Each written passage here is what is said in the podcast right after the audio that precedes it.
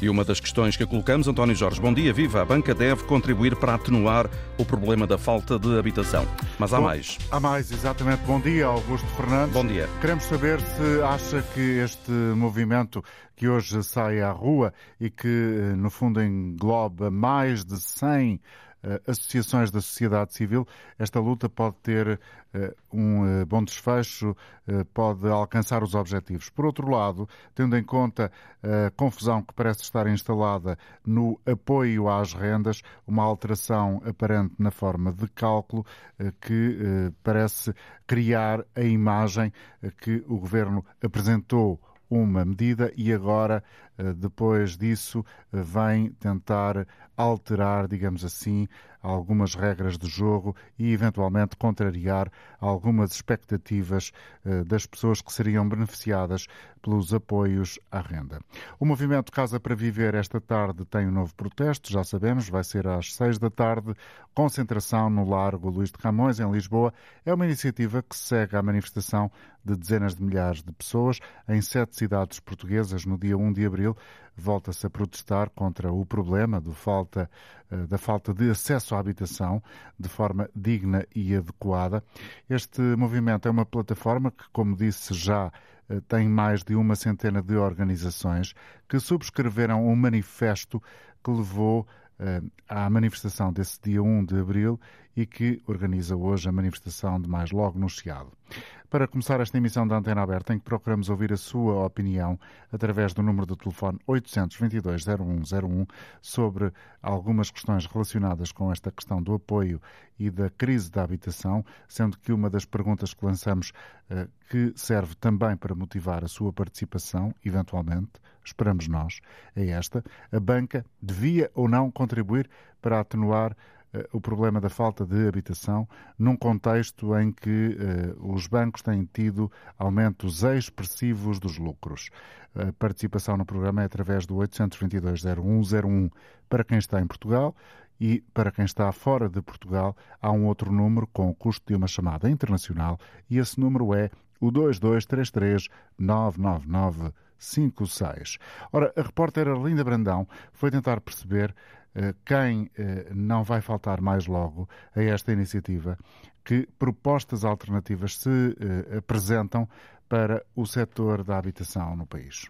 Este protesto em Lisboa, do movimento Casa para Viver, esta concentração no Largo Luís de Camões, ao final da tarde, vai ter gente que sofre na pele o problema da falta de habitação. Há muitos jovens e há muitas pessoas que têm, que trabalham, que têm salário, salários mínimos ou médios e que não conseguem suportar já uma renda, ou que veem, por exemplo, os seus créditos, a sua prestação bancária pelo crédito à habitação aumentar brutalmente e que também já não conseguem suportar suportar. Rita Silva integra este movimento Casa para Viver. Não estamos a falar apenas das pessoas do centro da cidade que querem viver no centro da cidade, não. Estamos a falar de pessoas da periferia, pessoas do centro, pessoas na, na, na com habitação própria, pessoas do arrendamento, ou pessoas que vivem já em barracas que não têm outra alternativa, ou pessoas que vivem em pensões. E estou a pensar nestes casos todos e estou aqui a visualizar caras de pessoas que eu sei que vão estar lá presentes. Rita Silva é também da Associação Habita, que apoia pessoas que estão a viver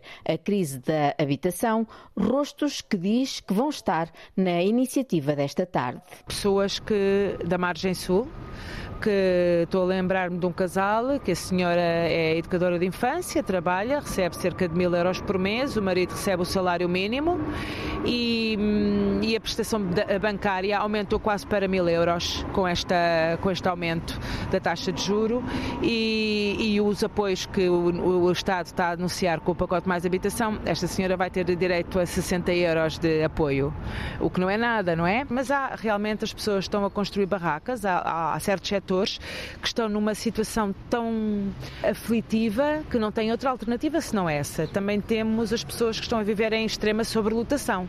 Isso está a acontecer, por exemplo, muito na zona de Queluz, Queluz Belas, há ali uma grande concentração de pessoas que já partilham casas, várias famílias na mesma casa. Mais logo, o movimento Casa para Viver volta a protestar em Lisboa para que os políticos e decisores ouçam a sociedade civil. Esta plataforma, ela vem colocar alternativas mais uma vez, fazer pressão para que os partidos na Assembleia da República e o Governo tomem em consideração as propostas que a sociedade civil está a colocar, é defender propostas alternativas equilibradas que venham regular este mercado e parar com a especulação e resolver o problema da habitação agora. Defendem propostas alternativas, dizem que há soluções, mas que é preciso haver coragem e vontade política para as concretizar para combater a crise da habitação no país.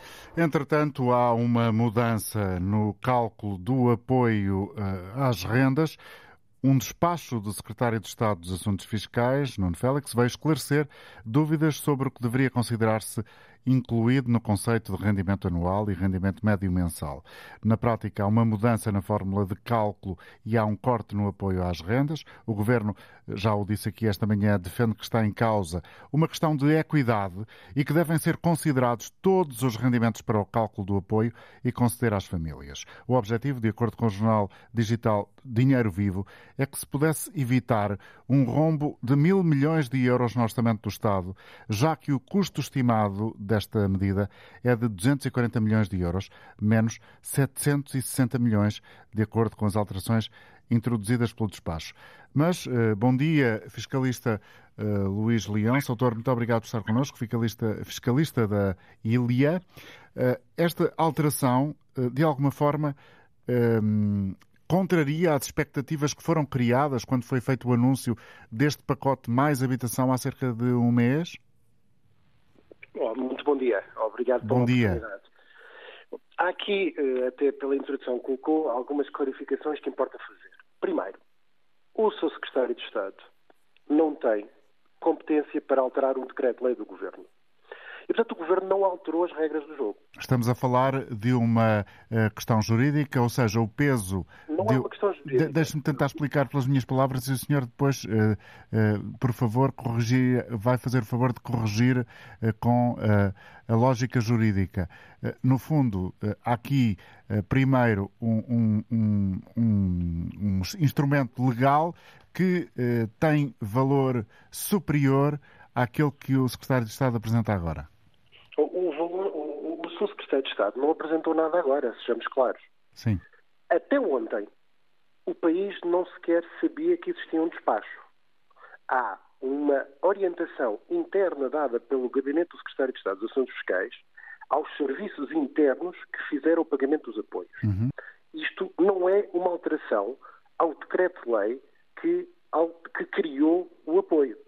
E tanto que se nós olharmos para as declarações que têm vindo a ser veiculadas uh, pelos membros do governo, há duas versões dadas pelo próprio governo que são contraditórias em si mesmas. Primeiro, o governo diz: o despacho veio clarificar algo que aparentemente ninguém percebe muito bem quem é que não estava clarificado.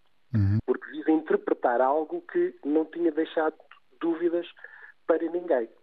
Depois o governo vem dizer que o despacho vem trazer justiça e equidade. Bom, um despacho interno que não é do conhecimento de ninguém, em si mesmo, nunca poderia revogar uh, e alterar um decreto-lei, mesmo que fosse do domínio público e do conhecimento, não poderia revogar um decreto-lei, e aquilo que não se compreende é porque é que o Governo, se achou que o decreto-lei que criou uh, este apoio às rendas a 22 de março Porquê é que não revogou? Porquê é que não alterou? E, e o fez através de um despacho que até, repito, ontem ninguém sabia que existia. O decreto-lei é muito claro sobre qual é o rendimento que é considerado para calcular o apoio. O decreto-lei diz claramente que é o rendimento para determinação da taxa do IRS relativamente ao último período de tributação e que está na liquidação do IRS cada português que recebe todos os anos aquela carta da autoridade tributária a apurar o seu imposto anual, vai ver na linha 9 o total do rendimento para determinação da taxa. É claro, está lá, é o nome, é, o, é o texto que está na linha. E foi isso que o Governo colocou no decreto lá em março. Direto, não há dúvidas interpretativas sobre, esta, sobre este tema. E o despacho, que viemos a saber ontem, vem dizer não é a linha 9, é a linha 1 mais, para além da linha 1, é também um conjunto de rendimentos que não estão nem na linha 1 nem na linha 9 e que estão nas declarações de IRS como rendimentos de taxas especiais, que são, por exemplo, as pensões de alimentos que não contam para efeitos de calcular a taxa de IRS, ou são rendimentos perdiais, ou são mais-valias de eh, mercado de capitais, que não está no decreto-lei. Por isso, o Governo, via despacho interno, não altera decretos-leis. Portanto, aqui é, é impossível haver uma alteração, porque há uma utilização de um instrumento legal que não, não, não, não, não tem essa capacidade. Não há sequer um instrumento legal. Não há sequer um instrumento Sim. legal. Há uma orientação interna aos serviços que não é um instrumento legal. Okay. Não é sequer fonte de direito. E, portanto, a única regra que existe é o Decreto-Lei de Março. O Decreto-Lei de Março tem um cálculo do apoio e é o único que existe em Portugal. Neste momento, o que está a acontecer é a administração pública portuguesa, via uma orientação interna do governo, não está a apurar e a calcular os apoios de acordo com o decreto-lei. E, portanto, se é esse o objetivo, e até admito que tenham feito uh, contas erradas em março e que, quando começaram a ver o valor dos apoios, admito a possibilidade de epá, não era isto que a gente queria fazer. É demais, vamos, gastar mais dinheiro do que podíamos. Mas então a maneira não é via um despacho, um despacho interno. Ninguém, via despacho interno que ninguém conhecia, mas sim alterar o play. E depois podemos ter a discussão, essa sim mais difícil, que é alterarmos o decreto-lei, alteramos em junho o decreto-lei, ou alteramos em maio o decreto-lei, que era suposto aplicar os apoios desde janeiro, e aí sim abre-se uma discussão constitucional sobre podemos agora, em maio, alterar um decreto-lei com apoios desde janeiro com efeitos para trás. E aí sim há toda uma discussão jurídica sobre o tema. Aquilo que tem sido a retórica e a justificação apresentada, que é havia dúvidas interpretativas e, portanto, vamos interpretar assim, é que não, não é sequer plausível, porque não há nenhuma dúvida interpretativa. Eu não conheço, ainda não ouvi nas últimas 24 horas, nenhum fiscalista, nenhum, a dizer que sim, havia dúvidas e sim, era preciso clarificar e sim, terminar a taxa, se pode considerar lá metido a expressão rendimentos a taxas especiais. Mas isso não existe. E, e, e não apareceu ninguém. E, e, razão pela qual nós estamos a ouvir nas últimas uh, ah, 24 horas a justificação para, ah, não, questões de justiça e questão de equidade. Está bem, isso era em março, não é num despacho interno que ninguém conhecia. Portanto, resumindo e concluindo, uh, do seu ponto de vista, continua em vigor é o decreto-lei e são aqueles uh, pontos que foram referidos nesse documento, nessa lei, nesse decreto-lei, que continuam em vigor, porque esta uh, recomendação interna não tem força de lei. Não é só a minha, é, é a Sim, claro. Posição, não é, é a única posição plausível de quem percebe minimamente de direito uhum. e de quem não tem dúvidas nenhumas na interpretação da expressão rendimento para efeitos de determinação da taxa de IRS, que qualquer pessoa que tenha estudado minimamente IRS e que perceba a mecânica de cálculo de IRS sabe interpretar este conceito. E, e na, na, análise final, se uh, avançar, uh, imagino que há uma alteração ao decreto-lei efetiva, esta, esta nova fórmula de cálculo, na prática, o que vai acontecer é que o Estado vai gastar muito menos dinheiro, vão ser muito menos as pessoas que vão ter acesso a esse apoio às rendas. É assim que podemos pôr as, a, a, realidade de uma maneira simples ou é simplista demais? Estão a circular eh, e do qual eu não tenho forma de, de contestar é de que se o, fossem pagos os apoios à renda, tal como estão calculados no decreto-lei, o custo total para os contribuintes portugueses seria na casa de mil milhões de euros. E o que o Governo anunciou é que só queria disponibilizar cerca de 230 a 240 milhões de euros com a medida. Sim, é o que está a dizer o jornal Dinheiro Vivo. E, portanto, o que parece é que, de facto, alguém, quando em março fez o decreto-lei, eh, fizeram mal as contas, foi preciso refazer as contas e, em vez de mudarem o decreto-lei, tentaram, efetivamente, via uma orientação interna, limitar o pagamento dos apoios, que agora veio a, veio a surgir, porque os portugueses abrangidos pela medida e as pessoas que, estavam, que estão a viver em Portugal, que seriam abrangidos da medida, começaram efetivamente a protestar, quer junto da DEC, quer junto uh, do provedor de justiça, porque até esta semana, ninguém tinha a mínima dúvida de como é que isto se calculava. Aliás, se, uh, convido quem, quem, está a ouvir o programa a ir online, a ver os vários simuladores de cálculo de apoio às rendas, tudo o que foi escrito entre março e agora e não havia ninguém, ninguém, que tivesse a dúvida que os rendimentos que contavam eram da linha 9 da liquidação de IRS. Ninguém. E, portanto, só esta semana Uh, aliás, nas últimas 24 horas é que esta dúvida foi suscitada pelo Governo. Portanto, em, em última análise, Dr. Luís Leão, uh, o, o, que podemos concluir, eventualmente, é que por muitas explicações que o Governo dê, vai ser sempre esta razão final do valor que, no fim das contas, é muitíssimo superior àquilo que o Governo estava disponível e está disponível para canalizar para esta ação de apoio às famílias e às rendas. Entre... Essa, é uma questão, essa é uma questão excelente a colocar ao Ministro das Finanças pois, com e ao Ministro da, pois, da Habitação. Pois, com certeza. Muito obrigado pela sua colaboração e pela Obrigado. forma como nos explicou de uh, palavras claras aquilo que está em causa nesta alteração e aquilo que parece estar subjacente. Vamos ouvir eh, daqui a instantes uh, duas opiniões já. João Abreu, que está a ligar-nos do Funchal e já está em linha, e também Ana Silva, de Lisboa.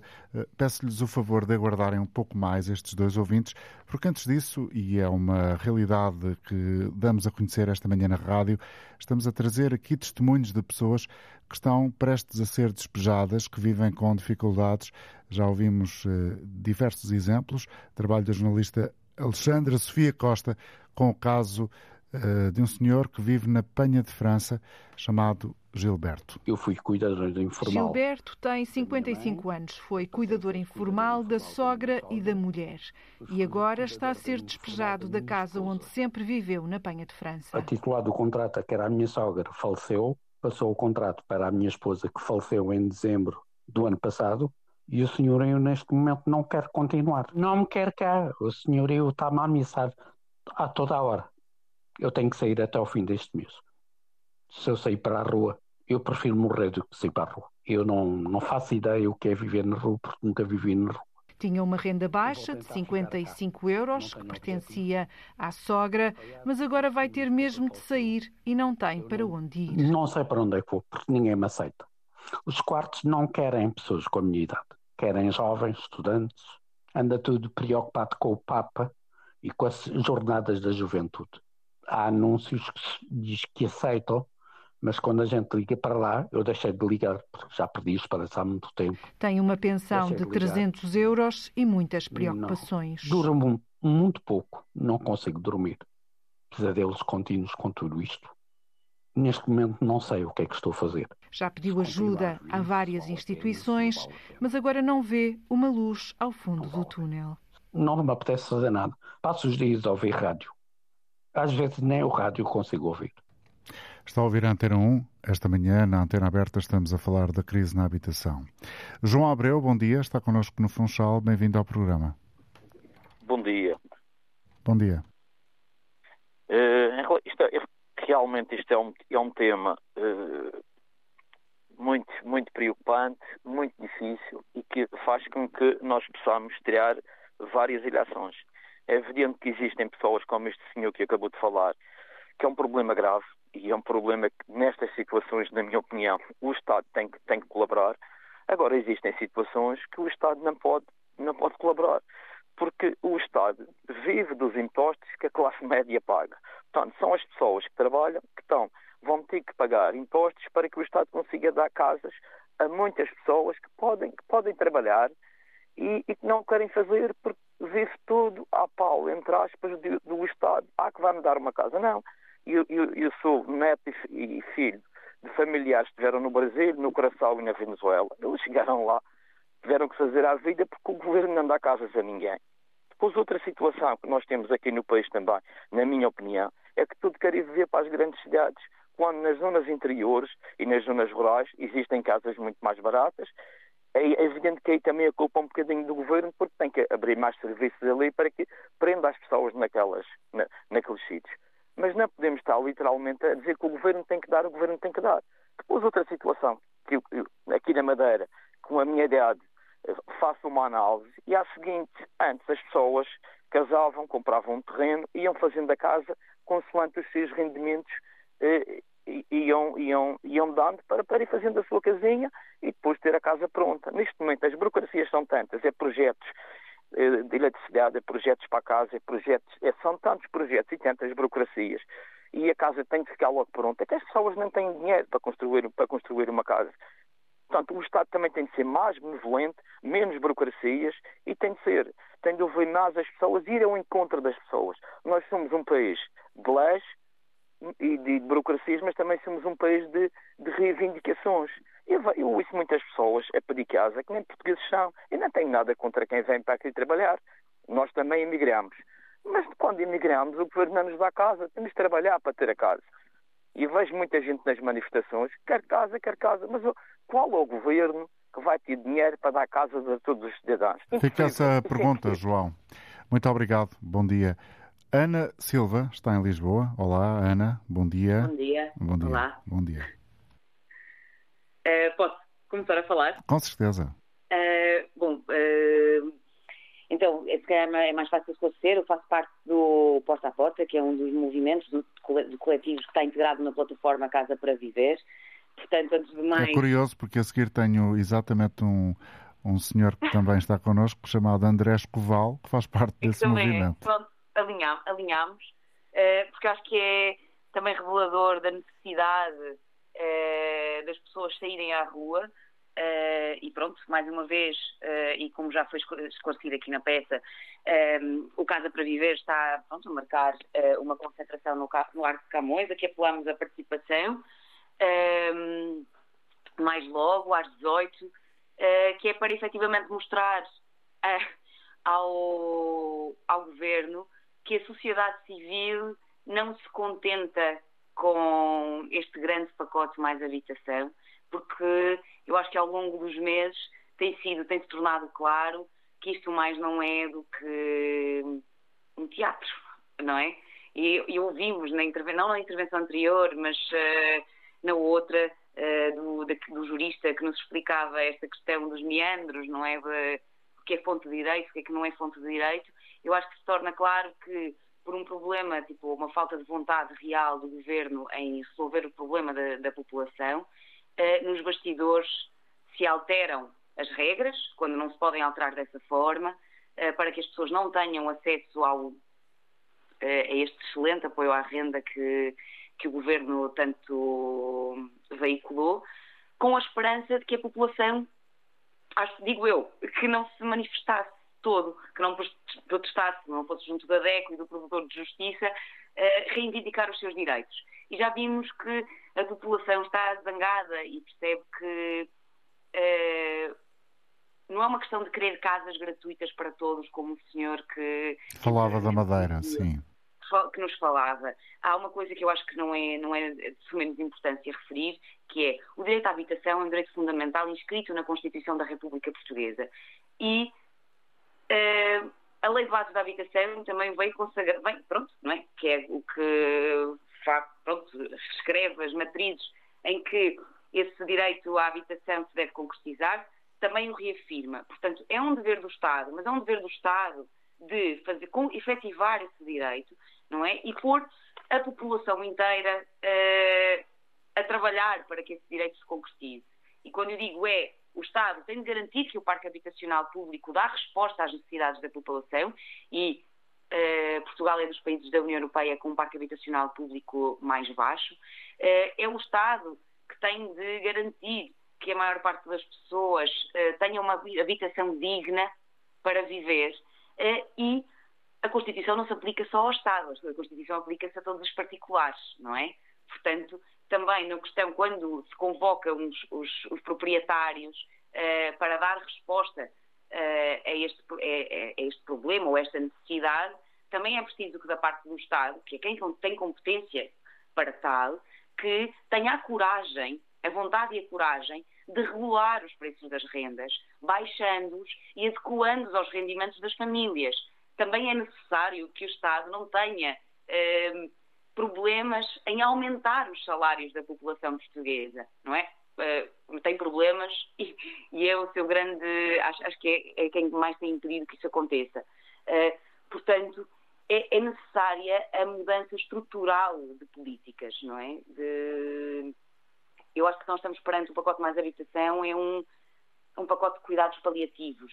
E nem sei sequer se pode chamar de cuidados paliativos, porque os cuidados paliativos têm uma, uma nobre função de aliviar o sofrimento das pessoas em fim de vida.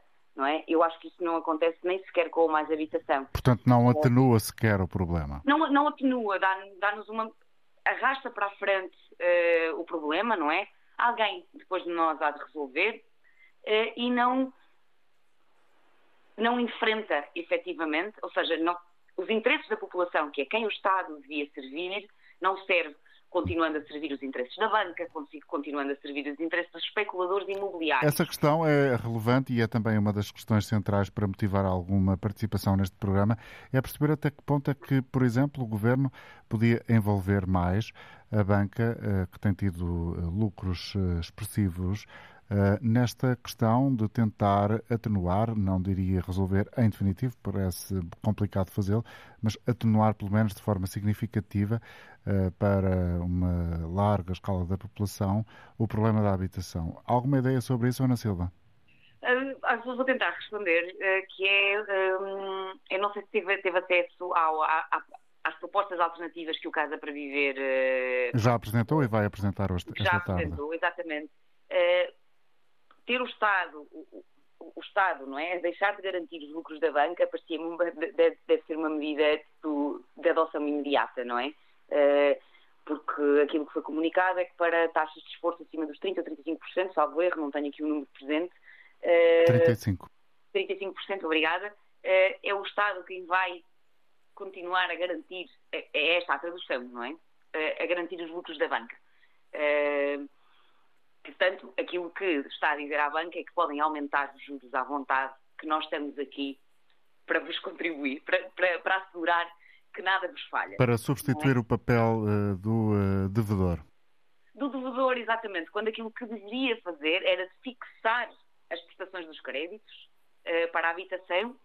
E eu agora estou mesmo a ler a proposta do Casa para Viver, que é no valor da prestação paga em junho de 2022, sem compensações públicas à banca uh, e colocar mesmo os, estes lucros excessivos da banca uh, a pagar o aumento das taxas de juro. Acho que essa forma, essa pode ser uma das formas uhum. uh, de, de, colocar a banca a colaborar. Ana Silva, muito, obri muito obrigado. Bom dia. Apelo mais uma vez à concentração. À Já está altamente divulgado. Obrigado, Ana. André Escoval, presumo que aquilo que ouvimos da Ana é também uh, o seu argumentário principal.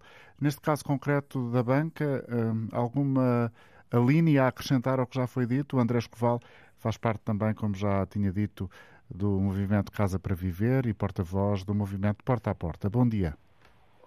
Bom dia, António Jorge. Muito obrigado pelo convite para entrar na antena aberta. Efetivamente, o problema reside na opção que o Governo fez. O Governo, com o Mais Habitação, fez uma opção de garantir o lucro da banca em detrimento eh, das prestações eh, dos créditos à habitação das famílias e dos, das suas rendas de casa. E é isto, objetivamente, que importa eh, eh reverter.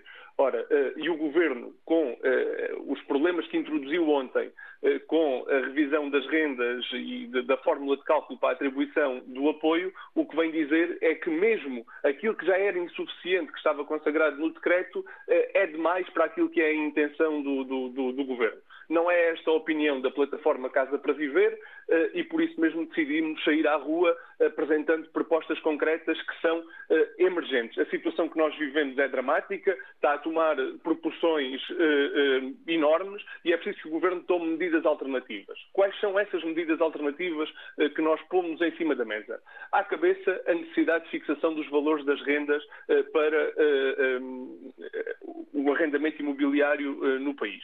Por outro lado, a necessidade de retirar dos lucros da banca aquilo que são os aumentos das prestações dos créditos à habitação. E isto faz por duas vias. Primeira via, garantindo que o banco público, e tem que, sendo um banco público, fazer eh, política pública e não política uh, e opções privadas, garantir que o spread que o Banco Público oferece para os créditos à habitação se cifra no 0,25% e não acima disso, como a banca privada está a praticar. E isto está na opção do Governo só por si tomar. Por outro lado... Aliás, há uma indicação clara por parte do Governo no sentido de tentar ajudar as famílias enfrentarem o problema do aumento das taxas de juro, uma indicação de que cada uma dessas famílias ou dos, dos devedores procure junto dos credores, ou seja, dos bancos onde têm empréstimos à habitação, procurem em outras instituições bancárias outras alternativas que eventualmente possam compensar ou trazer uh, situações um pouco mais favoráveis. No entanto, a Autoridade da Concorrência já vai alertar atenção que isso não é assim tão fácil como parece quando se dizem estas palavras.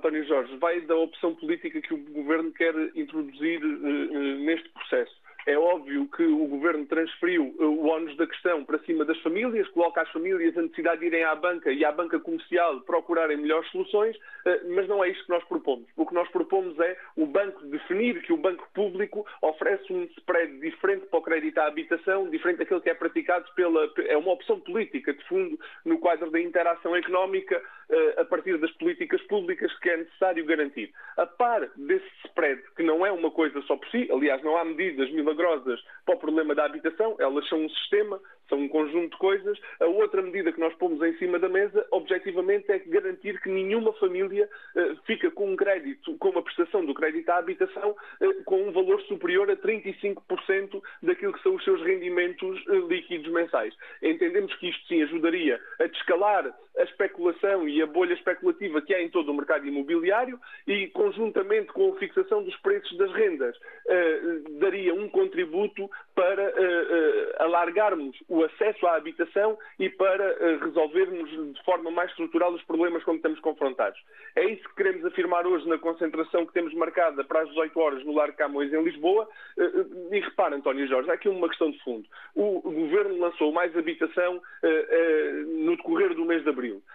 No dia 1 de abril saímos à rua com largas dezenas de milhares de pessoas por este país fora em várias manifestações e o Governo fez ouvidos moucos. Na véspera desta nossa concentração, eh, o Governo anuncia o agravamento daquilo que são as opções que, que toma. Ora, neste quadro, temos aqui uma opção política deliberada do Governo de eh, não olhar para os problemas da, da, da, população e ignorar as soluções que nós propomos.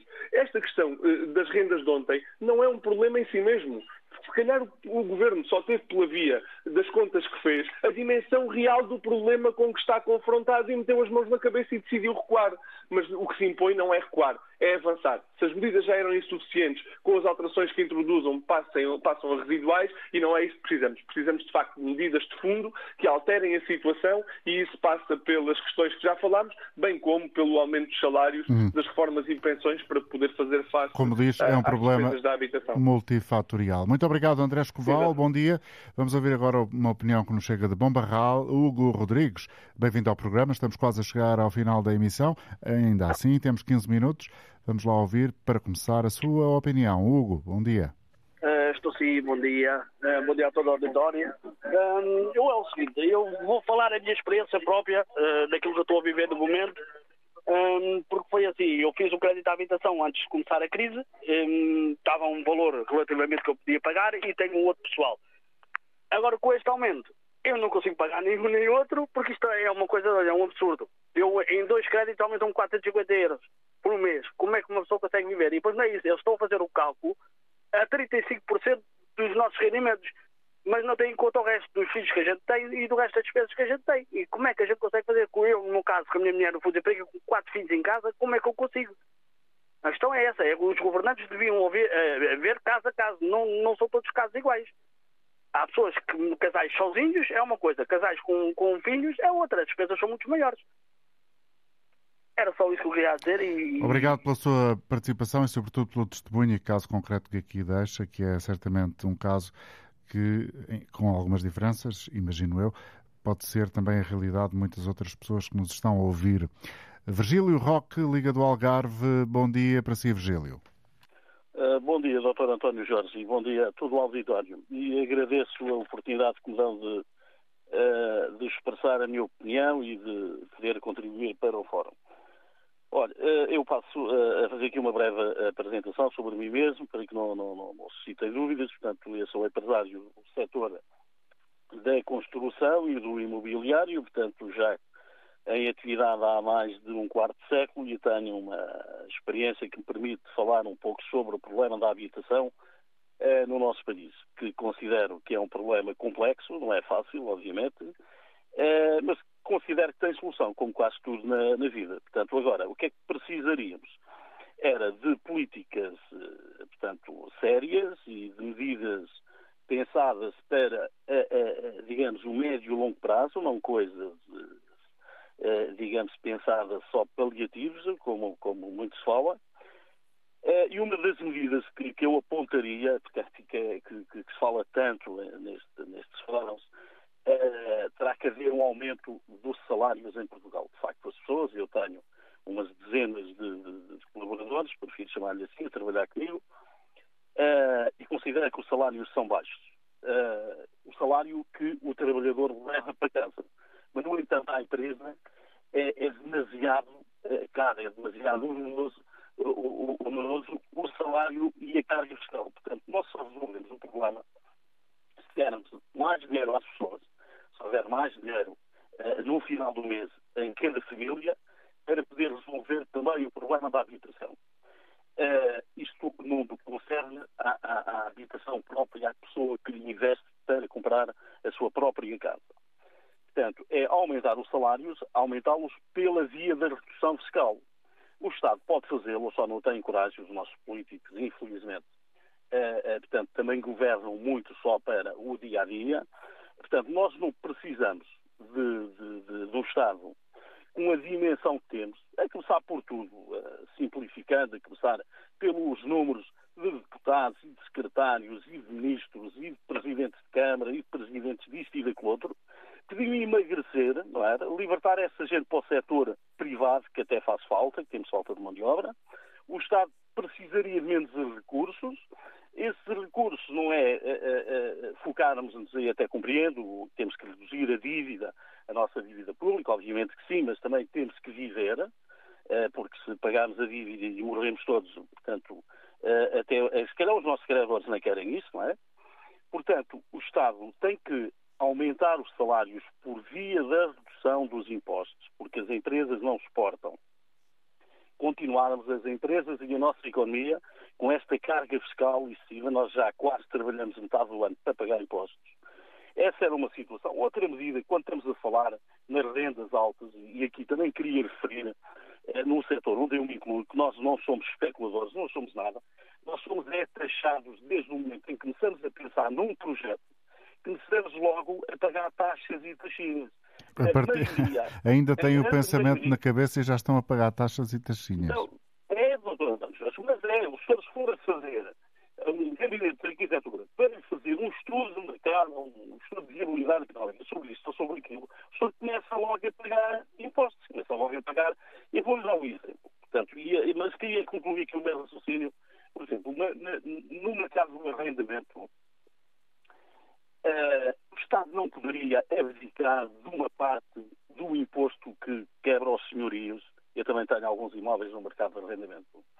E quase um quarto, ou um terço, melhor dizendo, em alguns casos tenho em diferentes situações, é, é imposto. Então porquê é que não reduzimos o imposto? Uhum. E assim e facilitar forma, também, eventualmente, forma, mais é, uh, gente a colocar oh, imóveis oh, no arrendamento. Oh, exato. Ó, oh, doutor António Jorge, depois é assim, então nós temos um problema gravíssimo no país em que temos cada vez uma maior dificuldade em gerir o problema das grandes cidades, eh, por todos os motivos que nós sabemos, porque todas as pessoas, e é legítimo, vão à procura do melhor e vão para as grandes cidades e para o litoral. Então porquê é que nós não criamos eh, eh, eh benefícios, taxas bonificadas até um determinado montante na habitação para as regiões com maior desertificação?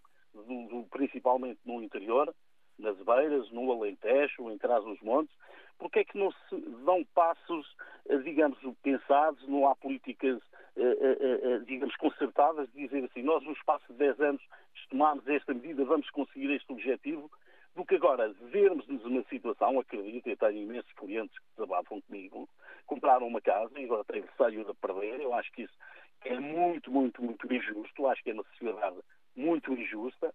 Também sei que a banca epá, vai fazendo um pouco que, sei lá, o que pode ou que, que, que, que, uh, que também lhe incentivam a fazer. A banca é, é, uma empresa privada e tem que ter lucros. Até mesmo assim, se quiser o Estado, pode regular. É o papel do Estado, é esse. Deve ser um regulador. E então devia regular, devia dizer até este teto aqui, tudo bem, daqui para cima não podem passar. Uhum. É? Virgílio, muito obrigado pelas suas propostas e pelas suas ideias, por ter vindo partilhar também. Eh, eu, em alguns aspectos, até pensei que estava quase a apresentar um programa de governo. Muito obrigado por isso e não, não leva mal a minha graça. Vamos ouvir agora Vasco Barata. Chão das Lutas é o nome da associação uh, que uh, faz parte, Direito à Habitação. Bom dia, Vasco. Obrigado também pela sua colaboração. Dia. Vamos começar por esta questão da banca. Uh, do seu ponto de vista, já, já ouvimos aqui alguns, uh, como é que a banca poderia colaborar para atenuar o problema da habitação? A banca teria que ter muito, muito bom dia antes de mais e cumprimento também todos os participantes e o auditório. A, a banca teria que ser chamada através de uma redução de lucros que, que estão a ter fruto do aumento da, das taxas das prestações ao, da, da, prestação ao banco que as pessoas têm suportado. Portanto, não há outra forma reduzir os lucros da banca uh, e aliviar o peso sobre as famílias e impor uma regulação nesta fase forte para que não seja possível uh, continuarem a pagar tantas prestações, uh, para que as prestações não sejam apenas de um lado e que a banca seja chamada a este esforço coletivo. Mas eu queria, uh, neste dia em específico, se me permitisse salientar aquilo em que se tornou este programa Mais Habitação, porque... Com esta alteração, por exemplo, no cálculo, na forma de cálculo do apoio às rendas? Exatamente, é um, é um, caminho que tem a sua, o seu epílogo, digamos, digamos assim, nesta, neste despacho que é ilegal, porque um despacho não altera a lei, uh, um despacho que retira direitos às, às pessoas, retira-lhes retira dinheiro do bolso, as pessoas já estavam a contar com um, um apoio da renda que fosse de um, de um tipo, de um, de um, valor, e agora é muito inferior, mas é um recuo que já vem de trás. Uh, em fevereiro, quando o governo uh, assinalou mais habitação, falou de limites ao alojamento local, caíram todos na versão final. Uh, ou então caem agora por mão do PS na, nas propostas que vão apresentar. Falaram do arrendamento coercivo, caiu tudo por terra, não há nada para apresentar. E no, recuam agora nos apoios às rendas. Recuam hoje, segundo o Jornal de Negócios, através da mão do PS, também na questão do, dos vistos gold. E, portanto, o que fica é mais do mesmo. Benefícios fiscais, mais, para quem já, já beneficiava, e nenhum tipo de limite. As pessoas continuarão a, a não ter dinheiro para pagar a renda. Hum, é, é uma loucura. Qualquer cidade, já não é Lisboa, já não é só Porto, todas as cidades, todo Portugal está com valores de renda que os estudantes, todas as gerações não conseguem suportar e vemos as pessoas a empobrecer, as pessoas sem, sem conseguirem pagar a renda um direito fundamental. Sem, sem casa não há saúde mental, não há saúde física, não há acesso ao trabalho, não há nada e as pessoas não conseguem sair de casa dos pais. Temos, a, temos o país com uma geração que sai de casa aos 35 anos e não é por sermos preguiçosos, é porque não temos onde viver. E isto é um triste país e o governo brincar assim com a vida das pessoas é, no mínimo, insultuoso. Obrigado, Vasco, pela colaboração. Vasco Barata, da Associação Direito à Habitação, Chão das Lutas. Estamos a cinco minutos do meio-dia. Connosco ainda Diogo Guerra, do, uh, está a falar de Lisboa, não é, Diogo?